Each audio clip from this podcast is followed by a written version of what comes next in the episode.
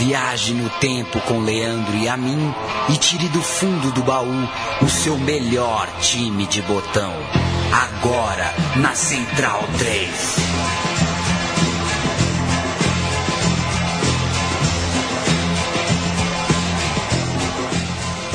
O programa Meu Time de Botão está no ar. Eu sou Leandro e a mim falo com você pela próxima hora sobre o passado do futebol com a graça de nosso Senhor Jesus Cristo. Tudo bem, Paulo Júnior? Tudo bem, Leandro e a mim. Um abraço para quem acompanha o meu time de botão, que tá na edição sei lá qual, porque a gente é horroroso de conta aqui na, na nossa escala de podcasts, mas tá lá. Central3.com.br, meu time de botão, você ouve todos eles. Hoje, mais um sobre seleções, sobre Copa do Mundo. Sabe que demorou um pouco, né? A gente não só é ruim de matemática, como certa vez a gente pulou quase 20 programas. É. Né? Dos 70 e tantos foi pro 90 e tantos. E aí vem o grande dilema, né? Voltar atrás ou a vida segue, né? vida segue. Jamais saberemos. Pois é. Um dos nossos queridos ouvintes é, perguntou: onde estão esses outros? Esses outros não existem, ficam aí é, pro folclore. Falaremos de Copa do Mundo, como o Paulo Júnior antecipou, e é a Copa do Mundo de 38, uma história que a gente talvez não saiba tanto quanto outras Copas do Mundo e deveria saber mais, porque afinal de contas o Brasil fez um bom papel, mas a Copa é pouco falada. Uma Copa menos prestigiada do que o comum, ah, que aconteceu na França. Ela não foi disputada em tempos de paz. Talvez isso explique, em certa medida, o quanto ela é, re- o porquê ela é relegada aí nas histórias mundialistas. E depois dela, a Segunda Guerra Mundial só aumentou de intensidade, de tamanho, de vulto e fez com que a FIFA cancelasse os torneios seguintes, que seriam em 42 e 46. Essa competição então ficou ilhada e se tornou a última parada de um velho futebol, 12 anos distante da construção do Maracanã, novo em folha, para a Copa de 90, que traria consigo um novo astral. Algumas... 50. de- eu falei o quê? 90. Não, de 50, que traria. O Maracanã já subiu, já caiu, já. Tá louco. É, e era uma Copa com, com um outro astral, né? 38, terceira edição da Copa do Mundo, já conhecíamos o primeiro bicampeão. O bicampeão saiu, portanto, em 38, na Copa da França. E mesmo levantando a taça, este time bicampeão. Levantando a taça é outra coisa, né, Paulo? Não levantava a taça, né? Não. Foi antes do Bellini. Pois é. Antes Ele do- que inventou. Exato. Antes do Bellini, ensina pro seu filho beber. Antes do Bellini, não levantou a taça. Depois Pegava o troféu, todo mundo batia a palma com a taça embaixo do braço, no sovaco do capitão. Mas é a seleção que ganhou a Copa do Mundo, a seleção da Itália, não ficou com tanto prestígio aí ah, na- nas páginas ah, de memória do esporte. Já que eles foram movidos pelas lideranças fascistas políticas de uma Itália que passava por péssimos tempos, um período realmente sombrio de nossa civilização. Em 1930 em 1934, na Copa anterior, a Itália foi o país sede e também o campeão e fez do torneio uma grande propaganda política do seu regime, o regime de Benito Mussolini, o que desagradou muito o francês Jules Rimet, que era o homem forte da FIFA. É isso, inclusive, que explica a Copa ter acontecido na França. Jules Rimet trabalhou para levar a Copa para o seu país, considerando que a Alemanha, ainda empolgada com os Jogos Olímpicos de Berlim, em 36, queria levar na marra a Copa lá para o território alemão e repetir o feito de fazer da Copa uma grande propaganda política. A Argentina, com o argumento de que as Copas tinham que revezar, tinha que ter um rodízio de continentes, queria a Copa também em seu país. O Jules Rimet tinha um argumento diferente. Na França ocorreria em 37 a grande exposição de arte moderna. E esse seria um dos motivos, segundo a tese do Jules Rimet, para a Copa do Mundo de Futebol também acontecer lá, de preferência alterando a data para um ano antes e acontecendo inclusive simultaneamente com o grande evento eh, de arte. Eram então essas três possibilidades e a escolha aconteceu em Berlim, num congresso logo após os Jogos Olímpicos. Mas a política e os olhos atentos de Jules Rimet surtiram efeito. A votação teve 19 votos para a França, 3 para a Argentina, um só para a Alemanha, só a Alemanha votou nela mesma. E a Copa, então, ficou com a França. A partir daí, os clubes sul-americanos mexeram as suas peças. A Argentina, por exemplo, se retirou da competição, sentindo-se ofendida com a negação da FIFA é, do seu argumento de muito que... maduros, né? É, os, maduros. os países são muito maduros na história das Copas, né? São, Ó, são. Vamos votar. Perdi, não vou. Não vou. É. a rotação, por causa da rotação, né? mas pode- quem, aquela história, uma professora me explicou isso muito cedo. Quando você participa de uma eleição, você legitima o vencedor. Correto? Pois é. Então tá, tá errado a Argentina, mas enfim, ela se negou a jogar. O Uruguai, que sediou a Copa de 30 e foi, na ocasião, surpreendido com a recusa de alguns países europeus de viajarem até o seu país, resolveu pagar com a mesma moeda e se recusou a ir jogar o Mundial da França. Já a Inglaterra, esse é um caso à parte, né? sempre olhando tudo de cima, o olhar do criador do esporte ali em cima do pedestal, continuava de fora dos mundiais por achar que a competição era de outra categoria, não era um campeonato à sua altura.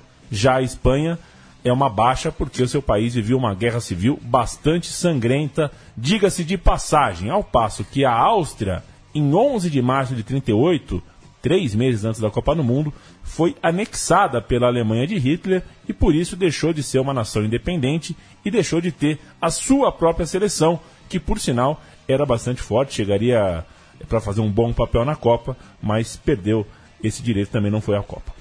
Eu tô aqui, Leandro Amin, com um novo livro do professor Hilário Franco Júnior, Dando Tratos à Bola, ensaio sobre futebol. Eu vou ler aqui dois parágrafos só que ele coloca em relação à Copa de 38, para fechar essa parte política, antes de você entrar nas eliminatórias.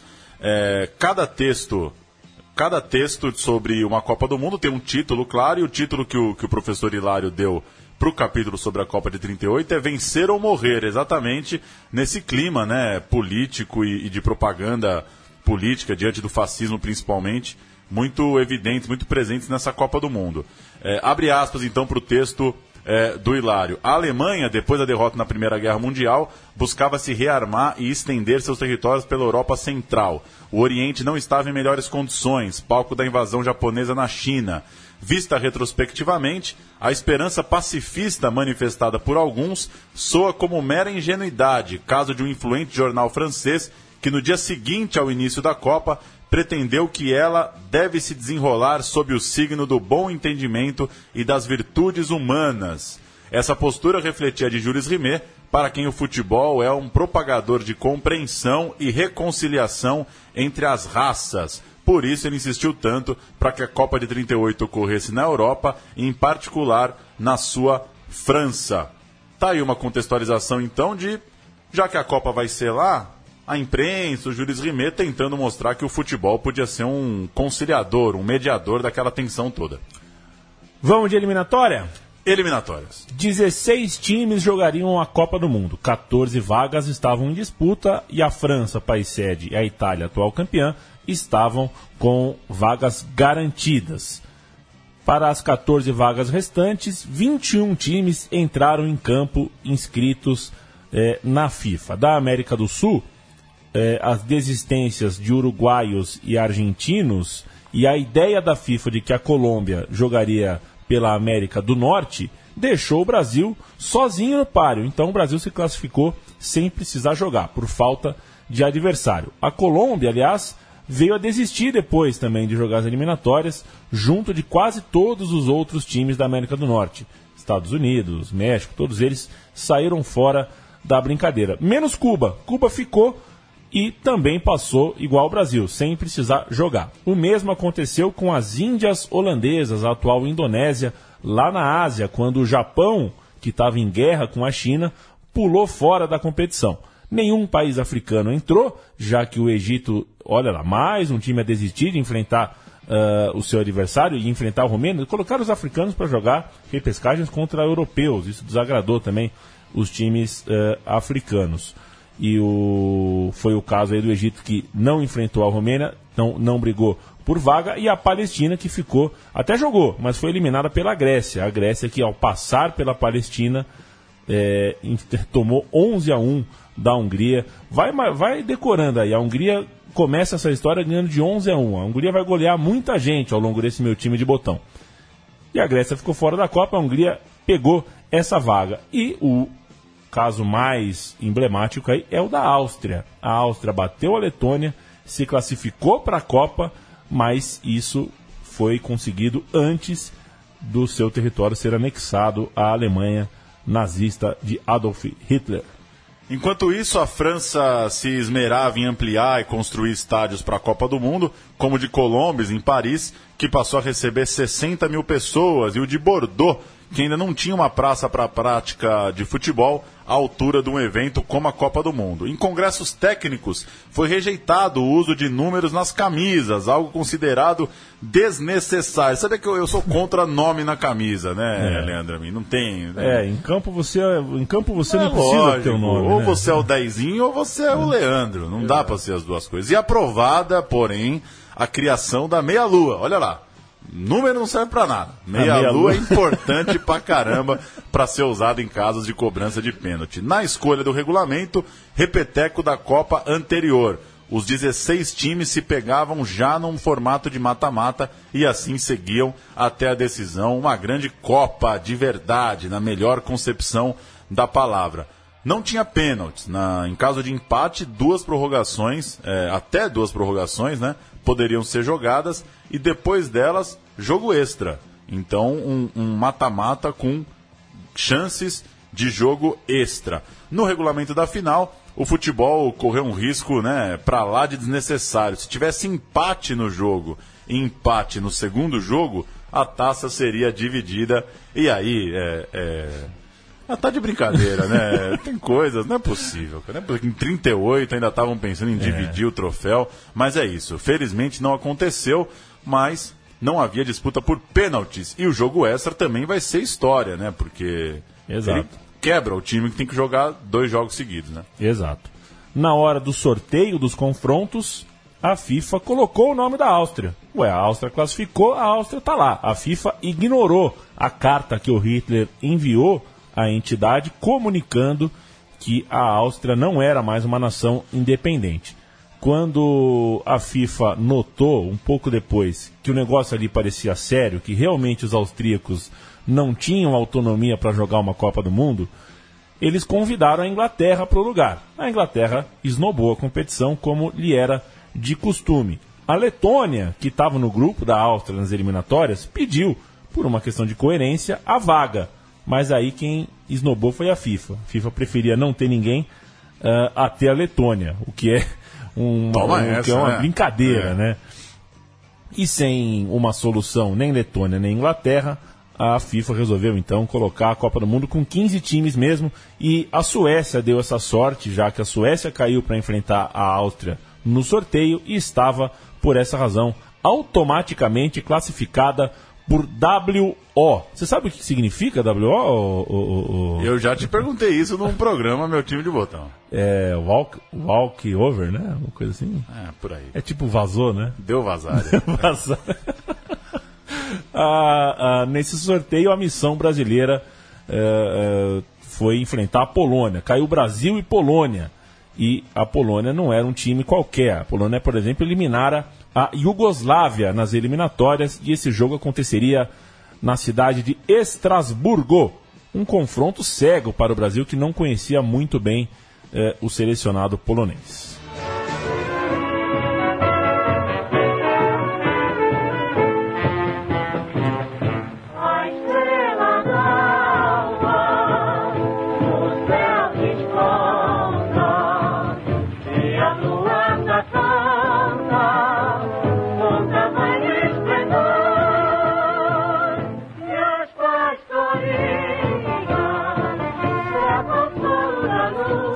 As Pastorinhas é o que nós estamos ouvindo. É do Silvio Caldas. Silvio Antônio Narciso de Figueiredo Caldas. Vai ter sobrenome lá na França, hein?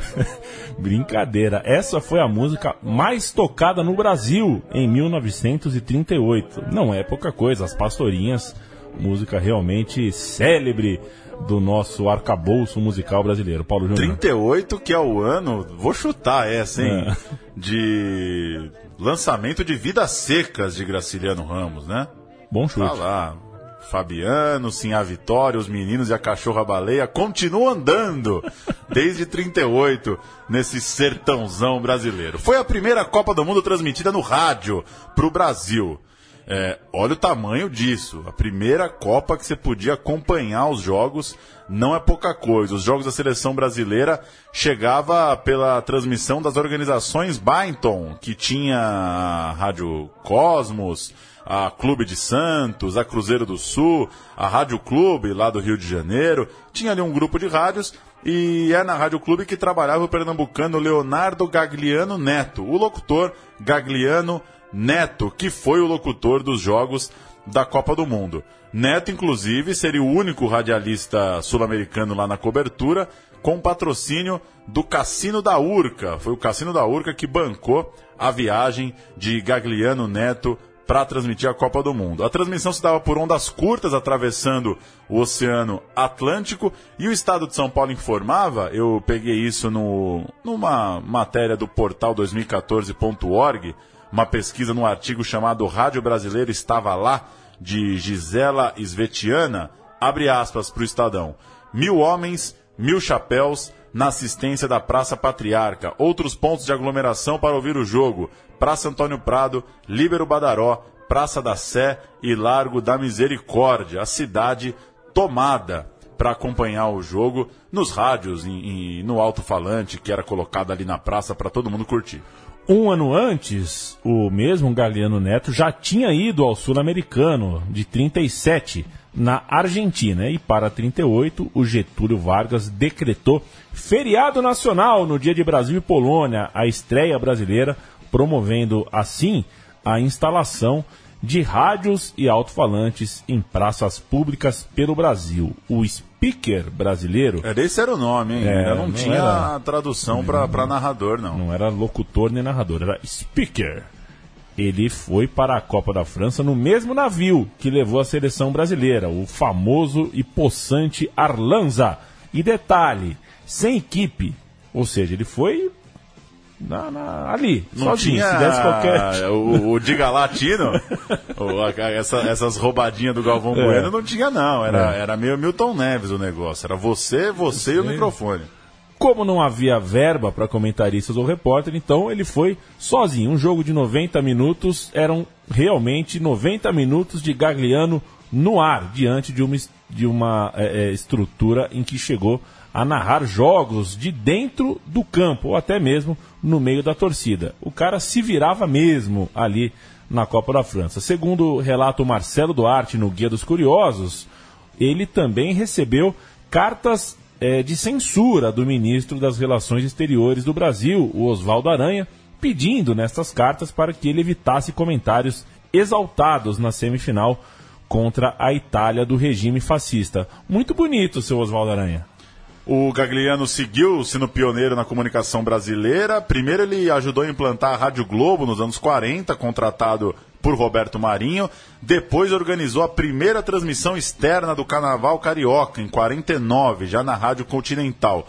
No fim das contas, o Gagliano curtia futebol, claro, mas era mesmo apaixonado por corridas de cavalo. Olha que beleza, ele narrava inclusive as corridas aqui no Jockey Clube de São Paulo nos anos 60. Fim desse grande parêntese sobre a primeira transmissão de rádio de uma Copa do Mundo para o Brasil. A música mais tocada na França, sabe qual era em 38? Qual era?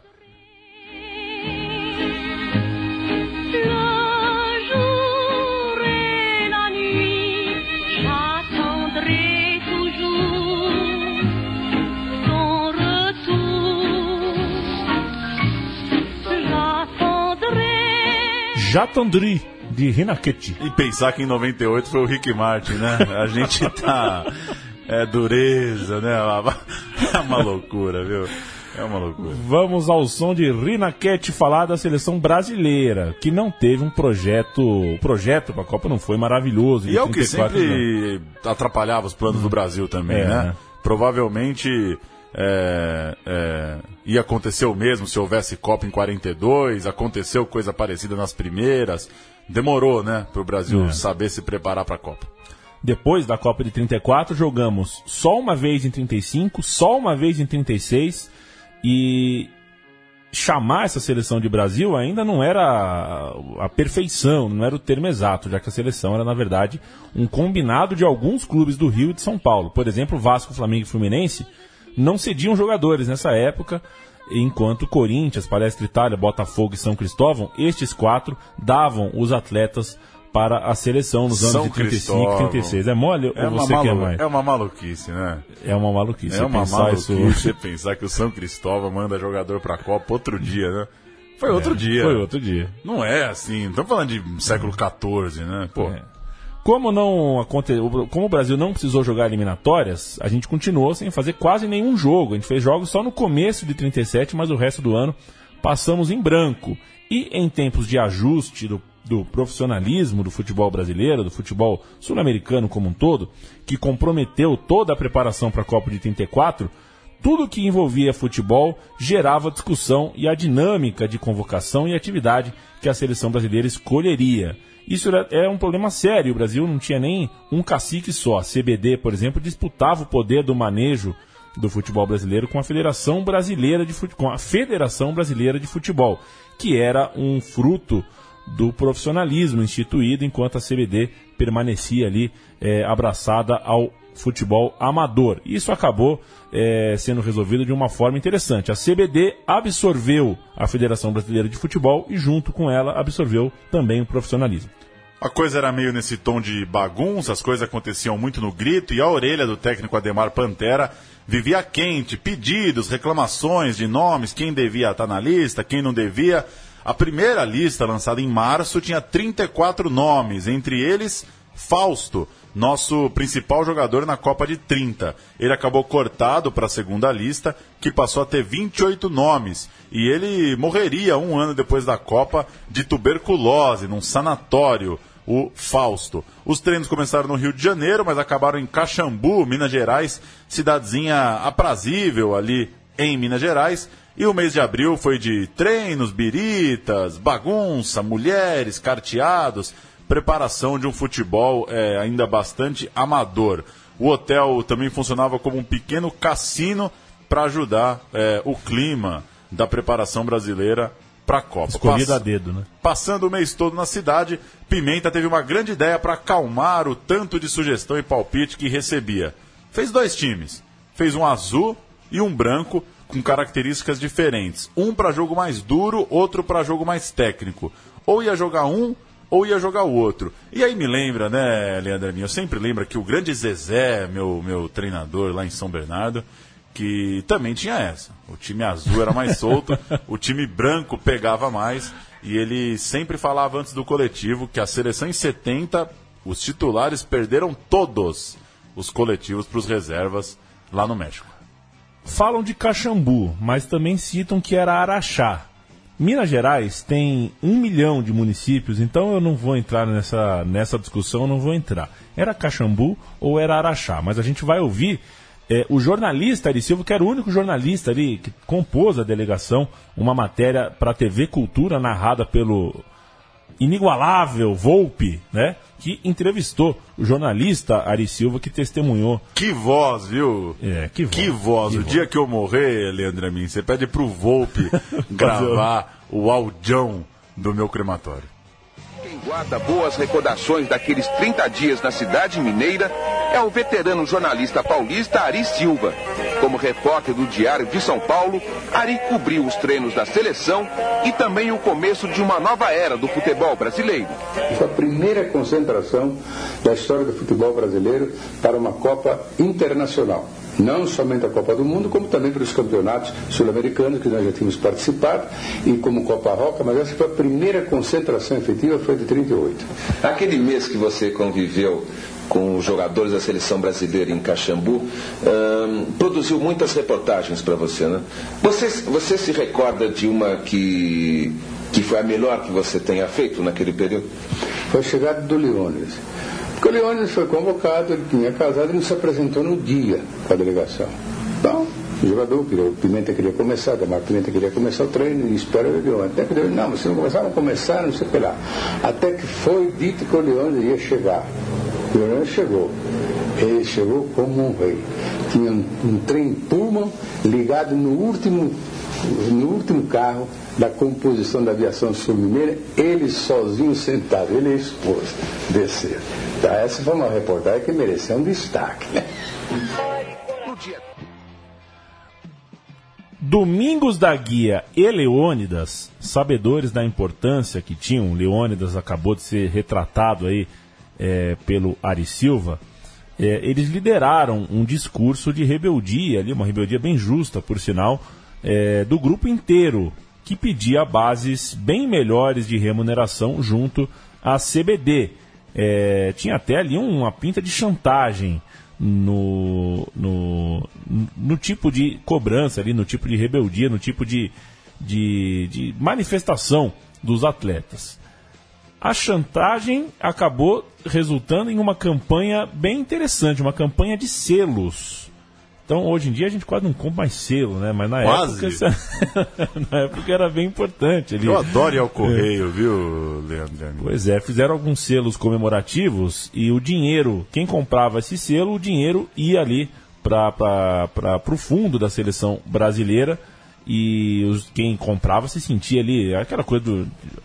Como é que diz? A, a publicidade foi bem feita, né? Todo Sim. mundo que comprava ele se sentia realmente fazendo parte da seleção, ajudando a pagar os craques do Brasil. E assim, todo mundo se apresentou, tudo certinho. E na viagem até a França, paradas em Salvador, Recife e Dakar, no Senegal. A chegada foi no porto de Marsella, sul da França, em 15 de maio daquele ano e 21 dias antes da estreia. Só que tinha um problema bem severo aí. A viagem de navio, que durou alguns dias, engordou a galera. Os jogadores ficaram todos ah, ali na, na- na- vida que não tem muito pão de correr, né? Não tem. Então vão ficar fazendo flexão no navio também, né? Brincadeira. O atacante Romeu, por exemplo, estava simplesmente 9 quilos acima de seus 70 ideais. Também abusou um pouco, né, Romeu? Eu nunca viajei de navio, mas eu, eu ganharia uns 4, 5 quilos fácil. Tá louco. Saiu a lista, Leandro e a mim. Goleiros Batatais do Fluminense e Walter do Flamengo. Fla-Flu na disputa pelo gol. Os defensores Domingos da Guia do Flamengo, Jaú do Vasco, Machado do Fluminense, esse era o mais velho, tinha 29 anos, e o Nariz do Botafogo, que era também o médico da delegação, além do zagueiro. É brincadeira, né? O nariz é o doutor Nariz e o da- zagueiro. Doutor e o zagueiro. Meias, Afonsinho, do São Cristóvão, Argemiro, da Portuguesa Santista, Brandão, do Corinthians, Brito, do América do Rio, Martim Silveira, do Botafogo, e seu parceiro de Botafogo, Zezé Procópio. No ataque, Hércules do Flu, Leônidas do Fla, Lopes do Corinthians, Luizinho do Palestra Itália, Niguinho do Vasco da Gama, Patesco do Botafogo, Perácio também do Botafogo, esse é o mais novo do time com 20 anos, Roberto do São Cristóvão, Romeu e Tim, ambos do Fluminense. Grandes jogos, grandes conquistas. A cereja do bolo.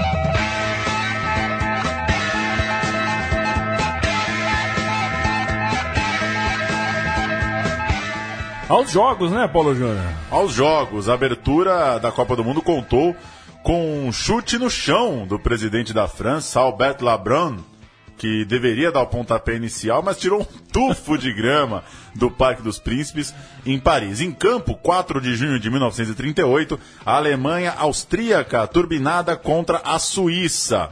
É, Haft, o goleiro, e Hahnemann, atacante, foram os austríacos constrangidos em campo. Com dois gols no primeiro tempo e duas longas prorrogações, um a um, novo jogo marcado para dali a cinco dias. E no rematch, na, na volta, no jogo extra, zebra. A Alemanha fez 2 a 0 em 20 minutos, mas tomou a virada, 4 a 2 para a Suíça. E a Alemanha, que já não estava lá com um ambiente muito bom, acabou eliminada precocemente, levando consigo os pobres austríacos, que acabaram é, é, anexados ali, né? Acabaram tendo que jogar por aquele time. Um telegrama a Hitler foi enviado no intervalo relatando a vitória parcial, mas não chegou nada depois do apito final. É claro, né, é, Leandro e a mim não iam, não iam cometer isso, né? Essa Uma virada, né? virada por 4 a 2 para a Suíça, avançando então o primeiro jogo no dia 4,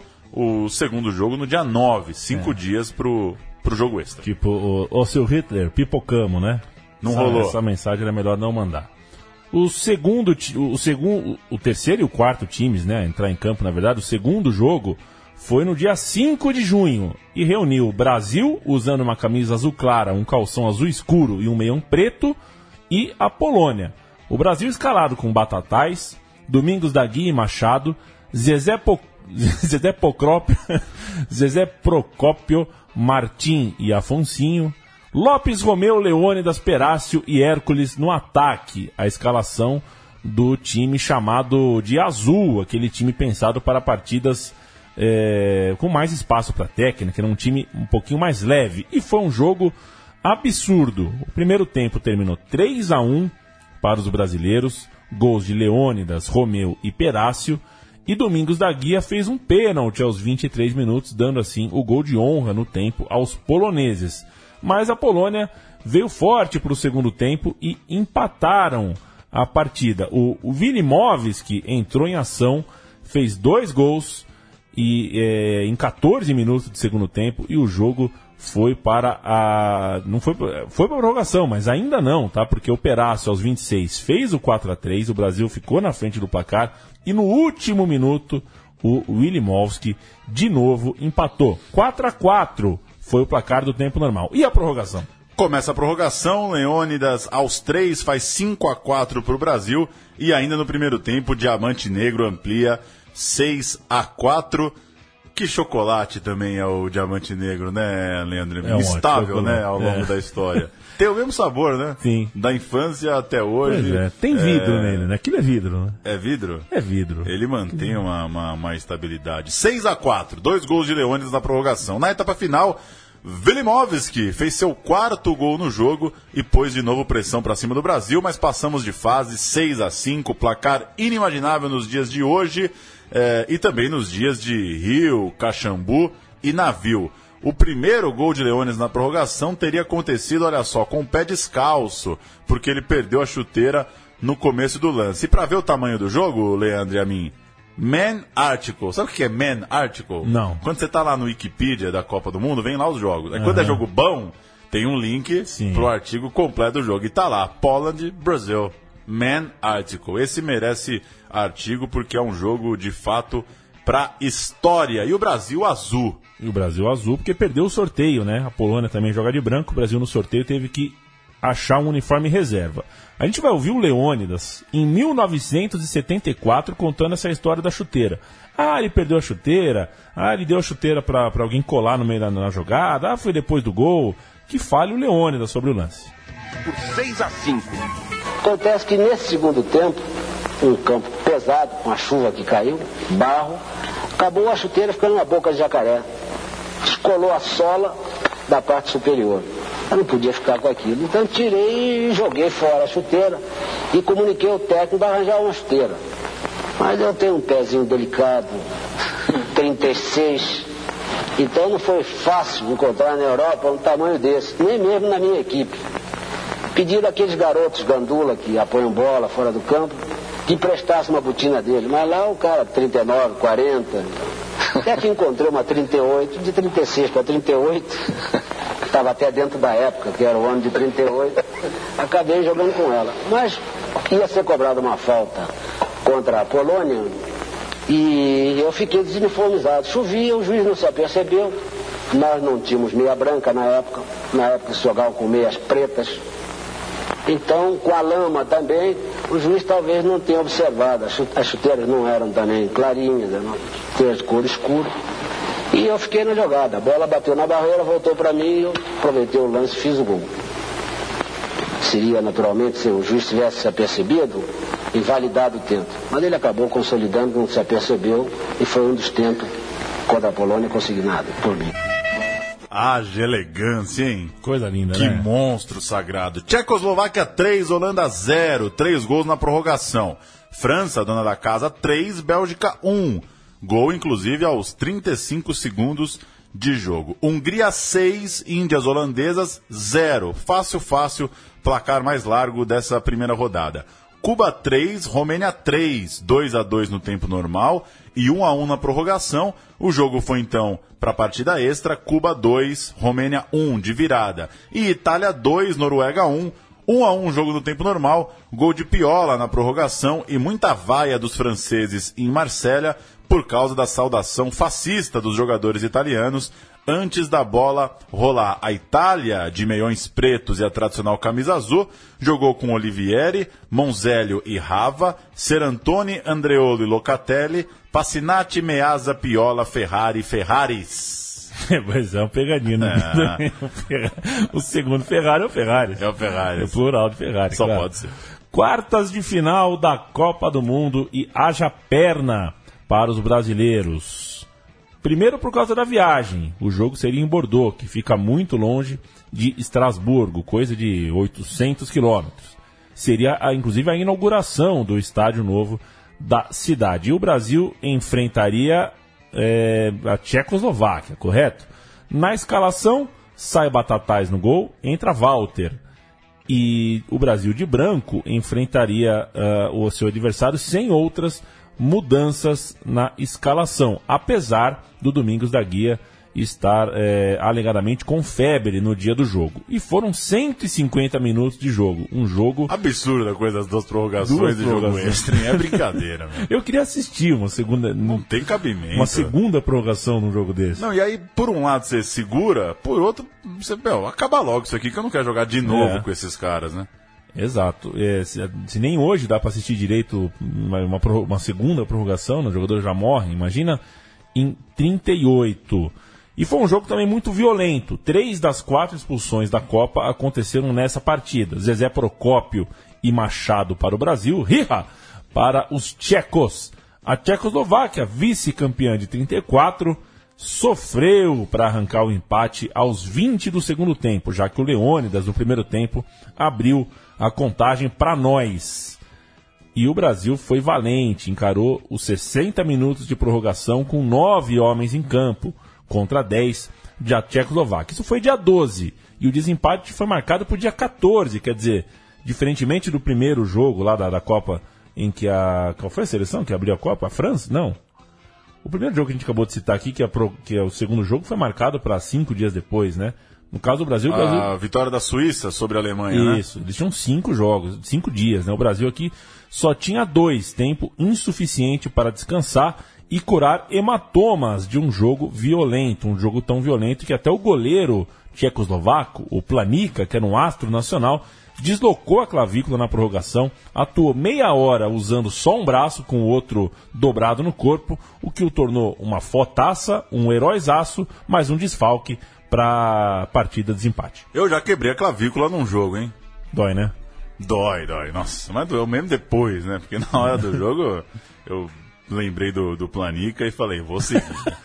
jogo de volta, três lesionados por parte deles, inclusive o goleiro Planica, com dor na clavícula. E assim, dor na clavícula é brincadeira, que eu não sei se você já teve uma. É uma loucura, a clavícula é uma loucura. E o Brasil tava com quase outros 11 em campo. Só o Leônidas e o goleiro Walter seguiram. Era um novo Brasil, um novo 11. Walter, Jal e Nariz, Brito Brandão e Argemiro, Roberto Luizinho, Leônidas, Tim e Patesco. O time mais preparado para jogos duros, em tese, tal qual a estranha preparação do treinador planejava. No primeiro tempo, aos 23, gol deles, de Copec, na etapa final, virada brasileira. Leônidas aos 12, Roberto aos 17, logo depois da arbitragem negar um gol do time rival, do time da Tchecoslováquia, em lance que Walter deixou a bola entrar, mas puxou rapidinho para fora e a tecnologia da linha não, Não. era nem devaneio de moleque. Não era nada. Fim de jogo, vitória brasileira e semifinalistas preocupados. O craque Leônidas, único de linha a jogar os dois jogos inteiros, estava mortinho da Silva. Nariz, zagueiro e médico, quebrou o braço ao longo do segundo jogo e era baixa certa, e aí? Aí é uma loucura, né? Nariz, diz a lenda, se auto-ingestou. Porque era o médico, né? E, aí- e agora a pergunta, né, Leandro Amin? O nariz cai no chão durante o jogo. Ele chama atendimento? Não adianta, né? Um herói brasileiro. nariz- O zagueiro o nariz nariz. realmente merece reconhecimento. Nas outras partidas, aliás, você falou uma frase muito boa agora há pouco, eu esqueci, que foi mesmo? A clavícula é uma loucura. Ah, é, Essa é. frase é muito boa. Nas outras partidas das quartas de final, o Brasil está classificado, hein? Vamos descansar. Hungria 2, Suíça 0, portanto a Hungria fazendo 10 a 0 na soma dos seus dois jogos e sem sustos para chegar na semifinal. Suécia 8, Cuba 0. A Suécia estreando, portanto, sem passar nenhum tipo de problema e chegando descansada para a semifinal também. E França 1, Itália 3, um jogo icônico da Copa do Mundo lá em Colombes, no, no estádio Colombes de Paris. A Itália entrou em campo toda de preto, cor símbolo do regime fascista do Mussolini, e os franceses não conseguiram jogar metade do que podiam, do que mostraram na primeira rodada, talvez porque estavam tomados pelas pautas além da bola e do campo, e quando você entra em campo eh, mastigando ódio, você não consegue jogar o futebol que deve. A seleção francesa foi envolvida pela Itália, sobretudo no segundo tempo. Após o 1 a 1 dos primeiros 45 minutos, o Piola marcou duas vezes na etapa final e deu aos italianos a vaga. A França ficava de fora do Mundial na, na sua própria casa, se despedia na sua capital, em Paris, e para o rival que ela menos queria perder certamente nessa Copa, que era o rival italiano do Dulce Mussolini. Jogaram dia 12, o Brasil jogou o replay dia 14 e as semifinais já eram no dia 16. Seriam os italianos os próximos adversários do Brasil. Leônidas fora, grande desfalque para a seleção brasileira e coube a Luizinho a camisa de Leônidas. A linha de ataque ficaria com Lopes, Luizinho, Romeu, Peraço e Patesco. A Itália, Olivieri, Fone e Rava. Ser Antônio Andreu Locatelli, Biavati, Meazza, Piola, Ferrari, Colauci. Após um primeiro tempo equilibrado e sem gols, Piola passou por Domingos da Guia aos seis minutos do segundo tempo e deu gol. Ofereceu gol, grande assistência, grande jogada de Piola, 1 a 0 para Itália. Mas, pouco depois, o Domingo da Guia, irritado ainda por perder a jogada desse primeiro gol, deu uma rasteira no Piola, deu um carrinho daqueles fora do lance e o juiz viu a agressão e marcou pênalti, mesmo com a bola estando longe, no meio de campo. Meazza bateu, gol, 2 a 0 para a Itália, e aí surgiu a expressão domingada, né, Leandro É. Amin, que é o zagueirão. Que põe tudo a perder. né? Eu prefiro entrega a paçoca, É, né? a Entrega a paçoca. paçoca é, é- também é difícil. É, o Brasil diminuiu aos 42, mas já era tarde, claro. A Itália estava na final da Copa com o resultado de 2 a 1 e o Brasil preparou na mesma noite um protesto à FIFA, se sentindo prejudicado pelo árbitro suíço Hans Vutric. Mas no fim das contas, Itália 2, um jogo muito marcado por esse vacilo do Domingos, esse pênalti fora do lance. Brasil 1, gol de Romeu no finalzinho, que não valeu de muita coisa. Em 1978, o Luizinho, o Luizinho Mesquita, falou à TV sobre a ausência do Leônidas nesse jogo. O Leônidas, é, muita gente criticou o Pimenta, achou que ele poupou o Leônidas, mas não foi. O Leônidas estava sem condição de jogo mesmo. E o Luizinho foi, pra, foi atuar na sua posição, na posição do Leônidas, uma posição que o Luizinho não estava acostumado. 30, 40 anos depois, o Luizinho se queixou de ter jogado na posição que jogou. Vamos ouvir ele falando. Não jogou contra a Itália. Mesmo o Leona, mas que tivesse jogado no Mijinho, alguém que soubesse jogar de centerfor, porque eu devo ter perdido todas as bolas que fossem, foram endereçadas para mim. Eu, nunca joguei de centerfor, tem que jogar de costa pro gol, tem que saber virar, de maneira que, para mim, foi absolutamente negativo estar ali naquele centerfor. Como é que se jogasse Nijinho ali naquele, naquele miolo de, de campo, naquele meio de campo, eu teria quase certeza que o resultado poderia ser o Luizinho está falando que teve que jogar de center for. É. Center for é o centroavante, ele é a posição do Leônidas. E o Nijinho que ele está falando era o substituto natural do Leônidas nessa seleção. Mas o Brasil é, vacilou e depois hesitou. Tudo porque o, o Nijinho tinha uma situação ali meio esquisita. Em 35, três anos antes, ele se transferiu da Lazio para o Palestra Itália. Porque a Itália estava em guerra ali, tava um, o bicho estava pegando, ele foi embora à revelia do clube italiano. E como a Copa estava acontecendo ali na Europa, né, os italianos estavam com, com bastante paredro ali, bastante diretor, eles resolveram pressionar a FIFA. Pressionar a FIFA falou, olha, esse cara aí tá irregular, esse cara vocês têm que ver melhor, não sei o quê. E o Brasil ficou, né, se encheu de temor sobre isso e preferiu não escalá-lo. E aí colocou o Luizinho é, numa posição que ele não estava acostumado, posição essa que ele reclama até hoje de ter jogado. Vamos dar voz ao, ao, ao homem da domingada? Ao Paulo? senhor Domingada. Domingos da Guia explica o que aconteceu no lance em que ele passou o rodo no Piola e o juiz, infelizmente, viu. O jogador da Itália, Piola, ele chegou à linha de fundo, cruzou a bola. E a bola caiu pela linha de fundo.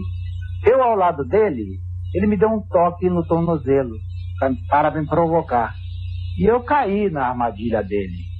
Eu deveria ter aceito o que ele me fez e caminhar pra, para o campo sossegadamente. Não o fiz. Voltei-me e dei-lhe um pontapé no joelho dele. Ele aí fez aquilo que eu deveria fazer. Caiu, fez aquela cena. O juiz chegou para mim, o juiz era húngaro. Urururururururu. Tá bom.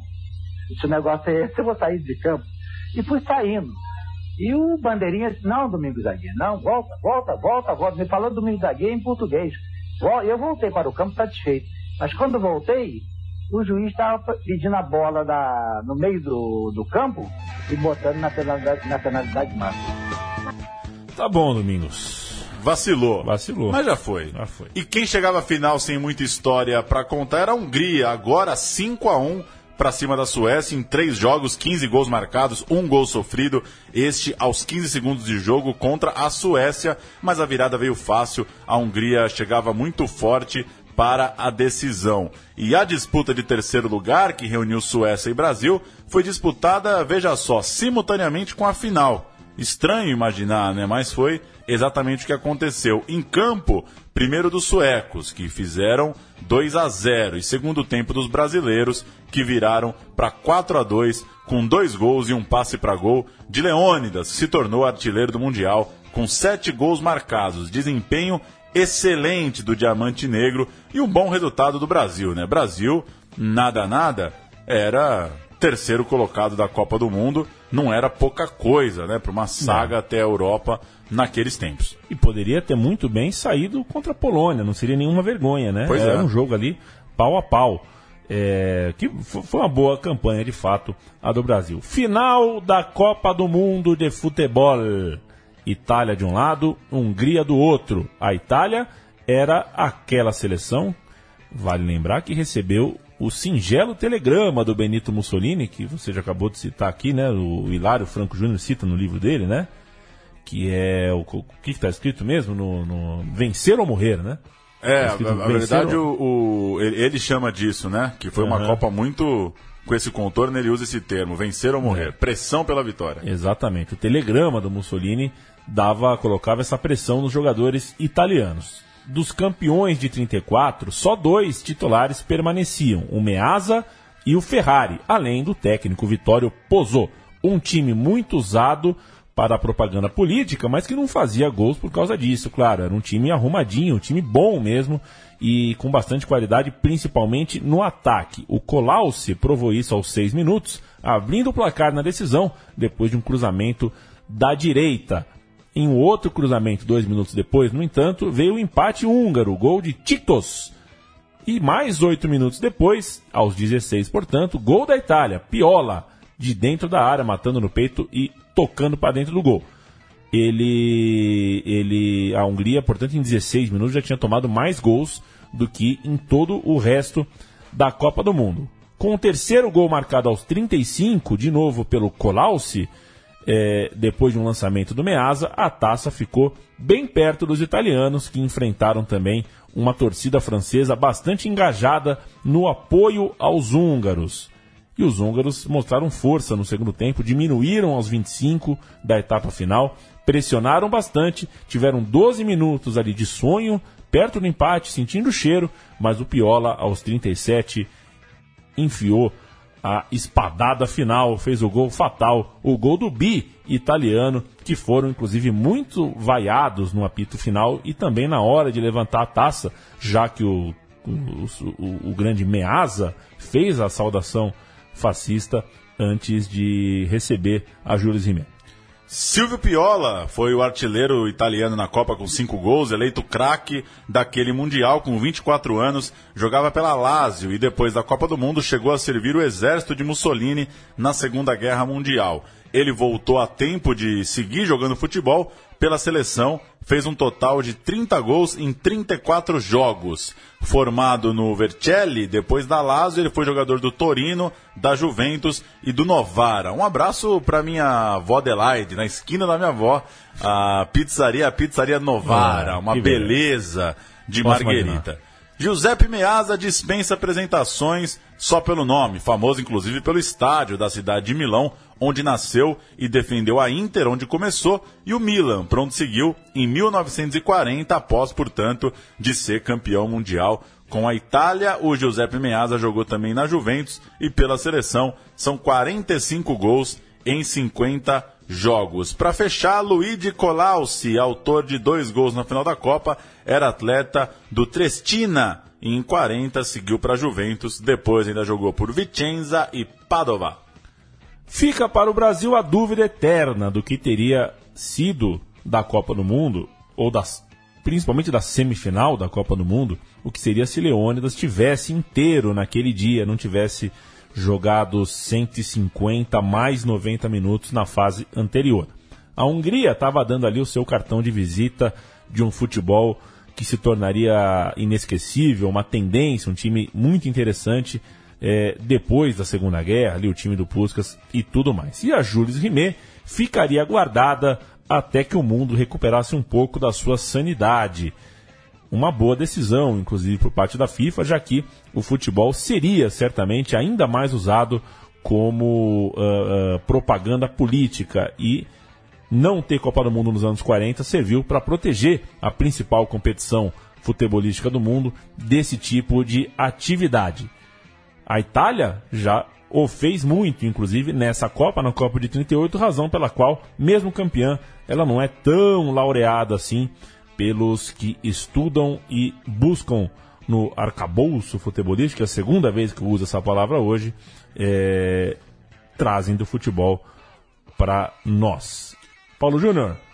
É isso. É isso? É isso. E de fato uma boa lembrança que é, é mesmo uma Copa muito boa do Brasil, um desempenho espetacular do gigantesco Leônidas da Silva. E fica o meu time de botão, né? Da, do que seria das Copas, né? De 42, 46, da Argentina. Muito se fala em Argentina. Heleno de Freitas falou que seria do Brasil, que ia trazer a Copa para o Brasil. Enfim, das histórias que o, que o futebol tem aí, né? Da, não, é, não é pouca coisa, né? De 38 para 50, foram 12 anos sem esses grandes encontros. Mas é isso, podemos fazer um dia aí um, um meu time de botão, o Entre Copas da Segunda Guerra. Você me deu uma boa ideia, hein? Pensemos nisso. Será que eu roubei de alguém? Acho que alguém já mandou essa ideia, né? Se eu roubei, os créditos são do mundo. É, aliás, falando em crédito, eu sempre esqueço o autor do o nome do autor do livro. Deixa eu jogar aqui, nós estamos no computador, né? O Mundo das Copas, né? O Mundo das Copas. O Mundo das Copas do Lício Veloso Ribas foi muito importante na pesquisa. É, a gente bebe de várias fontes, né? Tem essa sorte de ter internet, mas esse é o livro que fica do lado do computador aqui. Qualquer tipo de dúvida, a gente recorre que esse livro é muito bom. A gente também recomenda junto do livro novo do Hilário Franco Júnior. Qual é o nome mesmo, Paulo? Dando tratos à bola. Muito bom livro, é o que você diz, eu vou ler em breve. E se em se tratando do Hilário Franco Júnior, com certeza o livro é bom. E falando em Gagliano Neto, Rua Gagliano Neto. Fica onde? No Jardim Soraya, aqui em São Paulo. Deve ter sido um baita de um speaker. Sem dúvida nenhuma. A gente que não é tão baita speaker assim, promete, na verdade a gente não promete, a gente ameaça o amigo Central 3 voltar semana que vem. você assina o feed no meu time de botão. É. De todos os outros programas que você quiser, sempre chega aí até você. Em central3.com.br você tem o arquivo com mais de, de, sei lá, cento e tantos programas aí, para você escolher um deles e ouvir mais uma História da Bola. Grande abraço, até a semana. Até.